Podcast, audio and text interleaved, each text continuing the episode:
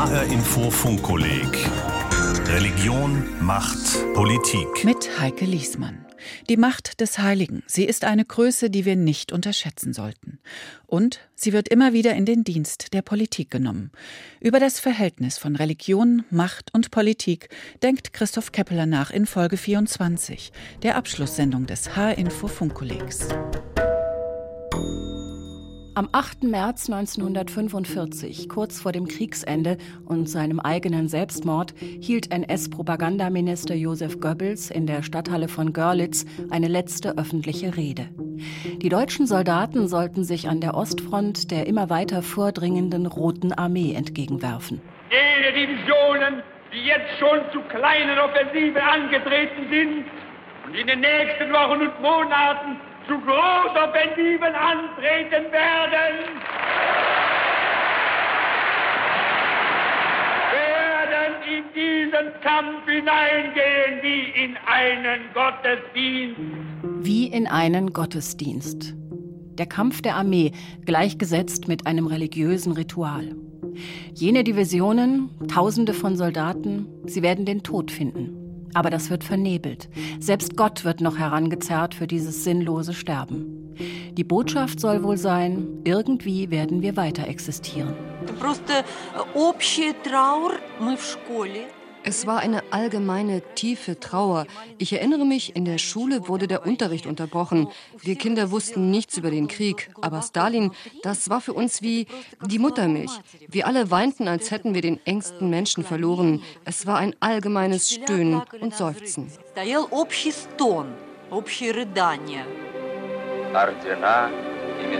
Die Orden und Medaillen die Verdienste des großen Genossen Stalin vor den Völkern der Sowjetunion. In tiefer Trauer zieht das Volk am Sarg vorbei. Tausende von Blumen spiegeln die Liebe zum Führer wider. Totalitäre Ideologien und religiöse Aufladung sind nicht selten zusammen anzutreffen. Wenn ein Diktator als Väterchen Stalin verklärt und wie ein Gott angehimmelt wird, wenn eine totalitäre Bewegung wie der Nationalsozialismus Heil verspricht, dann wird ganz offensichtlich Religion zum Vorbild für politischen Kult. Romano Guardini schrieb 1946 in seinem Buch Der Heilbringer in Mythos, Offenbarung und Politik, eine theologisch-politische Besinnung über den Nationalsozialismus. Wenn man hört, in welcher Weise vom Blut, von der Rasse und im Zusammenhang damit von der Erde gesprochen wurde, so fällt sofort der religiöse Ton auf. Da ist die Rede vom Geheimnis des Blutes, vom ewigen Blut, vom heiligen Blut vom Glauben an das Blut, vom Frevel am Blut und so fort. Vieles an den großen totalitären Bewegungen des 20. Jahrhunderts mutet religiös an. Die Verehrung Adolf Hitlers als Führer, die Verehrung kommunistischer Führer wie Lenin, Stalin, Mao oder Kim Il-sung über den Tod hinaus. Lenins Leichnam wurde einbalsamiert. Sein Mausoleum auf dem Roten Platz in Moskau ist bis heute ein Wallfahrtsort. Nicole Deitelhoff ist Professorin für internationale Beziehungen, Leiterin des Leibniz-Instituts Hessische Stiftung Friedens- und Konfliktforschung in Frankfurt und wissenschaftliche Beirätin des Funkkollegs Religion, Macht, Politik. Gerade bei den Ideologien, die Sie genannt haben, Stalinismus, äh, Kommunismus, sehen wir eine gewisse Sakralisierung, wenn Sie so wollen. Also insbesondere Führungspersönlichkeiten werden überhöht, werden ähm, zu Heiligen geradezu stilisiert. Und ähm, damit verbindet sich etwas, was in Religionen auch immer auftaucht, und das ist Reflexionsstopp. Also man macht das, um Problematisierung aufzuhalten. Das Sakrale, das Unantastbare. Und das kann nicht mehr hinterfragt werden. Und auf dieses Moment versuchen auch die großen Ideologien des 20. Jahrhunderts durchaus abzustellen. Reflexionsstopp. Das Sakrale ersetzt die rationale, logische Überlegung. Zweifel und Kritik werden gestoppt. Der Machthaber im totalitären System verlangt kritiklose Unterwerfung auch wenn er sich nicht, wie in früheren Zeiten, als Vertreter Gottes auf Erden versteht, sondern als jemand, der seine Macht vom Volk erhalten hat. Christoph Martin Wieland sprach 1793 von politischer Religion. Er meinte damit die Jakobiner und die französischen Revolutionsheere. Johann Gottfried Herder bezeichnete die persische und die altrömische Religion als politische Religionen. In ihnen seien Politik und Kult innig miteinander verwoben gewesen. Der Kaiser war gleichzeitig Gott. Mit Eric Voglin wandte schließlich 1938 ein Politologe und Philosoph den Begriff politische Religionen auf Kommunismus, Faschismus und Nationalsozialismus an. Seine These war, die modernen Diktaturen gründeten in einer innerweltlichen Religiosität. Statt des Gottes, den man aus Torah, Bibel oder Koran kannte, wurde das Kollektiv der Rasse, der Klasse oder des Staates divinisiert, also vergöttlicht. An die Stelle der Religion tritt so die Ideologie, die totalitäre Weltanschauung und wird somit selbst zur neuen Religion. Übernimmt eine Diktatur die Form, das Schema oder sogar das Wesen der Religion, dann schafft sie auch eben solche Rituale, braucht ihre eigenen Heiligen. Müssen wir uns Kim Il-sung oder Stalin deshalb als Heilige vorstellen? Für Nicole Deitelhoff gibt es da einen entscheidenden Unterschied zwischen Religion und rein diesseitiger Weltanschauung ist natürlich insofern immer ein Unterschied da, weil äh, in Religion haben wir die Transzendenz eigentlich, also der Blick eigentlich auf das Jenseitige, das unserer Erfahrung entrückt ist, da wo wir nicht rankommen und das haben wir in diesen Ideologien nicht. Sondern hier muss es sich eben auch auf eine andere Ebene konzentrieren und das ist diese Führungsebene. Es sind die großen Lichtgestalten. Also wenn Sie so wollen, sozusagen haben wir uns nur die Heiligen genommen und haben wir sie sozusagen in diese Ideologien eingebaut, aber die Transzendenz bleibt dabei eigentlich auf der Strecke. Religion steht, anders als Ideologie, für Transzendenz, für ein Leben nach dem Tod, für göttlichen Beistand in Notlagen, für Trost und Barmherzigkeit ohne Ansehen der Person. Dafür, dass ein höheres Wesen, ein Gott, uns behütet, schützt, auch straft, aber letztlich errettet. Etwas, das Ideologien suggerieren, aber nicht schaffen. Zu Kim Il-sung oder Lenin zu beten, wird niemand ernsthaft versuchen. Oder doch?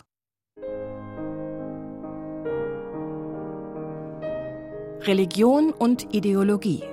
Als Gegenpol zu beidem ist seit mehr als zwei Jahrhunderten die Aufklärung angetreten. Ihre Stützpfeiler die Vernunft und die Wissenschaft. Jedem, der sich dem geistlichen Stande widmet, ist das Studium der Rechte und der Physik verboten. Papst Alexander III. Die Sonne dreht sich um die Erde. Die Erde ist eine Scheibe. Der französische Philosoph Michel Onfray, ein streitbarer Atheist, schrieb, die Ablehnung wissenschaftlicher Aufklärung ist ein Wesensmerkmal der monotheistischen Religionen. Sie tendieren eindeutig zu geistiger Finsternis, um so ihre Märchen aufrechterhalten zu können. Die Politikwissenschaftlerin Nicole Deitelhoff entgegnet, eigentlich in allen Religionen, in allen großen Religionsgemeinschaften sind auch Erkenntniswege angelegt, äh, die dann eben auch sozusagen mit Wissenschaft durchaus kompatibel sind. Also sozusagen diese, diese starke Behinderung, äh, die gab es, die gab es historisch gesehen immer wieder, aber sie ist nicht in dem Maße notwendig, wie man das vielleicht denken könnte, wenn man stilisiert Vernunft versus Religion. Das würde ich wirklich nicht machen. Für den Vorsitzenden der Deutschen Katholischen Bischofskonferenz, den Münchner Erzbischof und Kardinal Reinhard Marx, bedingen sich Aufklärung und Glaube sogar. Das Christentum hat in der Geschichte deutlich gemacht, ein Glaube ohne kritische Vernunft wird nicht Bestand haben und wird nicht zu uns gehören. Kritische Vernunft bedeutet sich herausfordern lassen, auch von der säkularen Vernunft. Das sagt der ranghöchste deutsche katholische Bischof. Es bedurfte der europäischen Aufklärung, dass die christlichen Kirchen zu dieser Einsicht gelangten. Religion gegen die Vernunft auszuspielen, zu behaupten, Atheisten seien die Vernünftigen und religiöse Menschen die, die sich der Erkenntnis verweigerten. Das verkenne die gesellschaftliche Funktion des Verhaltens zur Religion. Nicole Deitelhoff vom Leibniz-Institut Hessische Stiftung Friedens- und Konfliktforschung. Man sollte vielleicht sich auch klar machen, dass Religion auch gerade in säkularen Gesellschaften nach wie vor Identitätsstiftung bietet und eben auch Entlastung. Also sozusagen gerade in, in unseren individualisierten Gesellschaften, in denen doch die Gewissheiten uns allen abhanden gekommen sind, in denen wir mit unglaublich vielen Möglichkeiten und Optionen konfrontiert werden, ist so etwas wie Religion, Religiosität auch eine Möglichkeit, uns auch kognitiv zu entlasten und nicht alles hinterfragen zu müssen und nicht alles ausprobieren zu müssen. Und das kann durchaus vernünftig sein. Religion vertritt Werte, die heute von vielen als gesellschaftlich wichtig angesehen werden. Kirchliche Hilfsorganisationen tun das, wie die Caritas, die Diakonie, die Zentralwohlfahrtsstelle der Juden in Deutschland oder auch Brot für die Welt und Miserior, um nur ein paar Beispiele für weltweit tätige Organisationen zu nennen.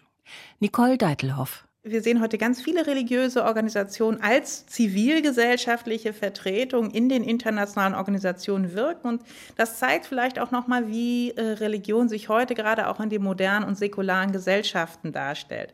Also sie ist eben nicht diejenige, die ähm, Wissen kontrolliert und Wissenserwerb kontrolliert, sondern äh, sie findet sich im zivilgesellschaftlichen Bereich, zumindest in westlich-säkularen Gesellschaften. Die Kirche, die Gemeinde, in der man lebt, in der man Veranstaltungen, Gottesdienste, Andachten besucht, Feste feiert. Religion, sagt Nicole Deitelhoff, gibt auch in den aufgeklärten, modernen Gesellschaften Halt und Orientierung. Viele, glaube ich, empfinden heute in westlich-säkularen Gesellschaften Religionsausübung auch als etwas, das gesellschaftlichen Kit herstellt. Da ist die Taufe oder die Übernahme von Patenschaften beispielsweise etwas äh, sozialreligiöses nicht mehr etwas sakralreligiöses, sondern es hat damit zu tun, dass man Traditionen weiterlebt, die gesellschaftsbildend sind, die sozusagen Kit äh, formieren. Und wenn Sie international gucken, was religiöse Organisationen tun, dann ist das was ganz Ähnliches. Also auch da bringen sie Forderungen ein, die religiös begründet sind, die aber auf sittliche, wenn Sie so wollen, Bestandteile rekurrieren und versuchen, die eben auch einzubringen in internationale Politik, damit sie nicht rein technisch funktionieren. Nächstenliebe, Solidarität, menschliches Miteinander. Begriffe aus dem Bereich der Beziehungen der Menschen zueinander. Dass Religionen dafür eine geistige Grundlage bieten, zum Beispiel um Jesus im Dienst am nächsten nachzufolgen, um Gottes Gebote zu befolgen im Islam, das ist vielen heute kaum bewusst. Aber viele Menschen erkennen das als hohe Werte an. Religiöse Gemeinschaften organisieren immer noch maßgeblich Zusammenleben in Kinderkrippen und Kindergärten, mit Pflegediensten, Spendensammlungen und Seniorenheimen. Wenn auch immer weniger Menschen in den meisten westlichen Ländern Kirchen angehören, in diesen Bereichen sind die Kirchen sehr wichtig. Und als große Organisationen nehmen die Kirchen und ihre religiösen Köpfe Einfluss auf die Politik. Zwei Beispiele dafür, wie Religion für politische Ziele instrumentalisiert wird. Beispiel 1. Der evangelikale Pastor Billy Graham wurde in den USA teilweise wie ein Heiliger verehrt. Er predigte nicht in kleinen Kirchen, sondern in Fußballstadien, übertragen im Radio und Fernsehen. Billy Graham soll mehr als drei Millionen Menschen bekehrt haben. Graham hatte auch eine klare politische Linie. Immer wieder tauchte in seinen Predigten der Kampf gegen den Kommunismus auf, so bei einer Predigt, die er 1952 vor dem Kapitol in Washington hielt. Ich glaube, dass der Kampf zwischen Kommunismus und Christentum stattfindet. Und ich glaube, der einzige Weg, diesen Kampf zu gewinnen, ist, zu Gott, zu Christus und der Bibel zurückzukehren. US-amerikanische Politik im Kalten Krieg mit evangelikalen Predigern wie Billy Graham. Auch heute bedient sich der amerikanische Präsident Donald Trump, ein Politiker, der sich anderen Menschen gegenüber abfällig bis obszön verhält, der Unterstützung vieler streng christlich Evangelikaler, deren Moralvorstellungen eigentlich denen Trumps entgegengesetzt sind. Trotzdem stellen die Evangelikalen eine große Anzahl seiner Wähler. Hier verschafft der säkulare, nur oberflächlich christliche Präsident Trump den Evangelikalen einen Resonanzraum. Seine politische Unterstützung stärkt ihre Position in der Gesellschaft. Und umgekehrt erhält der nach evangelikalen Maßstäben sündige Trump Stimmen von konservativ gläubigen Wählern für seine Politik. Ein typisches politisches Bündnis zum gegenseitigen Nutzen. Beispiel 2. Dianet, die türkische Religionsbehörde. 1924 wurde sie gegründet, im Zuge der Veränderungen, mit denen Kemal Atatürk die Türkei laisieren und zu einem modernen Staat machen wollte. Die Behörde Diyanet sollte den Islam kontrollieren. Inzwischen hat sich das gedreht. Der türkische Staat, von der AKP-Partei regiert, übt über Diyanet Einfluss aus auf im Ausland lebende Türken. In Deutschland über die Moscheen des Diyanet-Ablegers DITIB. DITIB steht für Türkisch-Islamische Union der Anstalt für Religion. Offensichtlich wurde das Ende September 2018. Der türkische Präsident Recep Tayyip Erdogan eröffnete bei einem Staatsbesuch in Deutschland in Köln offiziell die dortige DİTİB-Moschee ohne dass deutsche Vertreter anwesend waren. Mit dieser Moschee hat die türkische Gemeinde gezeigt, dass sie ein unzertrennlicher Teil dieser Gesellschaft und dieses Landes ist. Und wir erwarten, dass andere deutsche Städte ähnliche Projekte auf den Weg bringen. In den Freitagspredigten im deutschen DİTİB-Moscheen wird immer wieder einmal die politische Linie der Regierung Erdogans verbreitet. Zum Beispiel nach dem Einmarsch der türkischen Armee im nordsyrischen Afrin. Will man den Einfluss des türkischen Staates auf Türkeistämmige in Deutschland verringern, muss man ihm das Instrument der Religion entwinden, meint Nicole Deitelhoff indem die Geistlichen, die Imame, nicht mehr von DITIB, sondern unter dem institutionellen Dach des deutschen Staates ausgebildet werden damit wir eben auch sicherstellen können, dass die Imame, die Deutsch-Türkinnen und Deutsch-Türken Religion vermitteln, tatsächlich auch in einer freiheitlich-demokratischen Grundordnung eingebettet sind und eben das auch als Rahmen ihres eigenen Handelns empfinden. Denn es macht einen Unterschied, sozusagen, ähm, wie Religion vermittelt wird, auf welche Basis sie sich stützen kann und welche sozusagen Richtung sie damit auch in der Gesellschaft bekommt. Der Einfluss der Religion war zu jeder Zeit da sagt die Frankfurter Politikwissenschaftlerin, Friedensforscherin und wissenschaftliche Beirätin des Funkkollegs Religion, Macht, Politik. Der Einfluss und die Instrumentalisierung von Religion wirken in vielen Konflikten auf der ganzen Welt. Am zerstörerischsten bei den Kämpfern des sogenannten Islamischen Staats, vor allem im Irak und in Syrien. Wir sehen es aber auch etwa bei Konflikten auf dem afrikanischen Kontinent, etwa in Nigeria oder im Sudan. Überall äh, sehen wir, dass Religion eine äh, Mobilisierungsressource ist, in der versucht wird, eben sozusagen Gefolgschaft zu mobilisieren, um die eigenen Ziele durchzusetzen.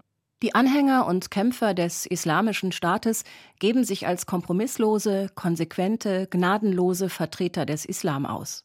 Aber sind es überhaupt religiöse Motive, die sie antreiben? Nein, sagt Christoph Reuter, Islamwissenschaftler und Kriegskorrespondent. Denke man etwa an die Kämpfer der islamistischen Al-Nusra-Front in Syrien. Wenn es für die wirkliche Führungselite, das waren 20, 30 äh, Mann, wenn es für die irgendeinen Gott, einen Glauben gibt, dann war das Macht. Das Wichtigste war Macht über Territorium, über Menschen, über Geldquellen. Andere politische Inhalte spielten kaum eine Rolle und Religion ist einfach ein geniales Werkzeug, um sich zu legitimieren, um die Feinde zu delegitimieren, um diesen riesigen Resonanzboden für sich nutzen zu können. Wenn man an die IS-Kämpfer denkt, sagt Nicole Deitelhoff, dann sehen wir ganz, ganz häufig, wenn wir das näher untersuchen, dass die keinerlei Ahnung haben, eigentlich was der Islam ist. Also das sind, wir nennen das religiöse Analphabeten, die sozusagen Versatzstücke präsentiert bekommen und sich daraus eigentlich ihre eigene ja, Ideologie auch eher als Religion zusammenbasteln und die dann nutzen, um eben ihre Taten zu begehen. Und das sind nicht unbedingt diejenigen, die sich wirklich gut auskennen im Islam. Religion als Resonanzboden. Eine wichtige Rolle für die friedliche Bewegung, die zum Mauerfall führte, spielten die Kirchen in der DDR. Sie verschafften Oppositionellen Möglichkeiten, sich zu versammeln oder Friedensgruppen zu gründen. In ihren Sozialworten zum Beispiel prangern die Kirchen in der Bundesrepublik Deutschland die Politik an. In der Diskussion um die Flüchtlingspolitik ergriff der Kardinal und Kölner Erzbischof Rainer Maria Wölki das Wort und kritisierte die Regierungsparteien CDU und CSU. Ich bin traurig, weil die von uns gewählten Politiker wochenlang darüber streiten, wie schutzsuchende Menschen möglichst effizient an unseren Grenzen abgeschoben oder zurückgewiesen werden können. Auch Politiker, die ihre Union sozial und christlich nennen. Während alleine in diesem Jahr im Mittelmeer schon wieder über 1400 Flüchtlinge ertrunken sind, spielen die von uns gewählten Politiker eiskalt und selbstverliebt ihre Machtspielchen. Und die religiösen Inhalte? Können wir überhaupt noch glauben? Und woran? Welche Macht hat das Heilige heute? Dürfen aufgeklärte Geister gleichnishafte Texte oder magische Fiktionen überhaupt akzeptieren? Statt vor dem jüngsten Gericht fürchten wir uns heute vor dem Atomkrieg oder dem Hitzetod des Planeten. Wo erleben wir heute Erhebung? Bei einem Open-Air-Konzert, bei einem Opernbesuch, im Fußballstadion, beim Marathonlauf, im feierlichen Gottesdienst mit Chor? Wie groß ist heute in einem säkularen Staat das Bedürfnis der Menschen nach Religion? Schaffen wir uns nicht längst eine Art eigene Religion, die wir mit dem wissenschaftlichen Blick auf die Welt, aber auch mit unserem Bedürfnis nach Spiritualität vereinbaren können?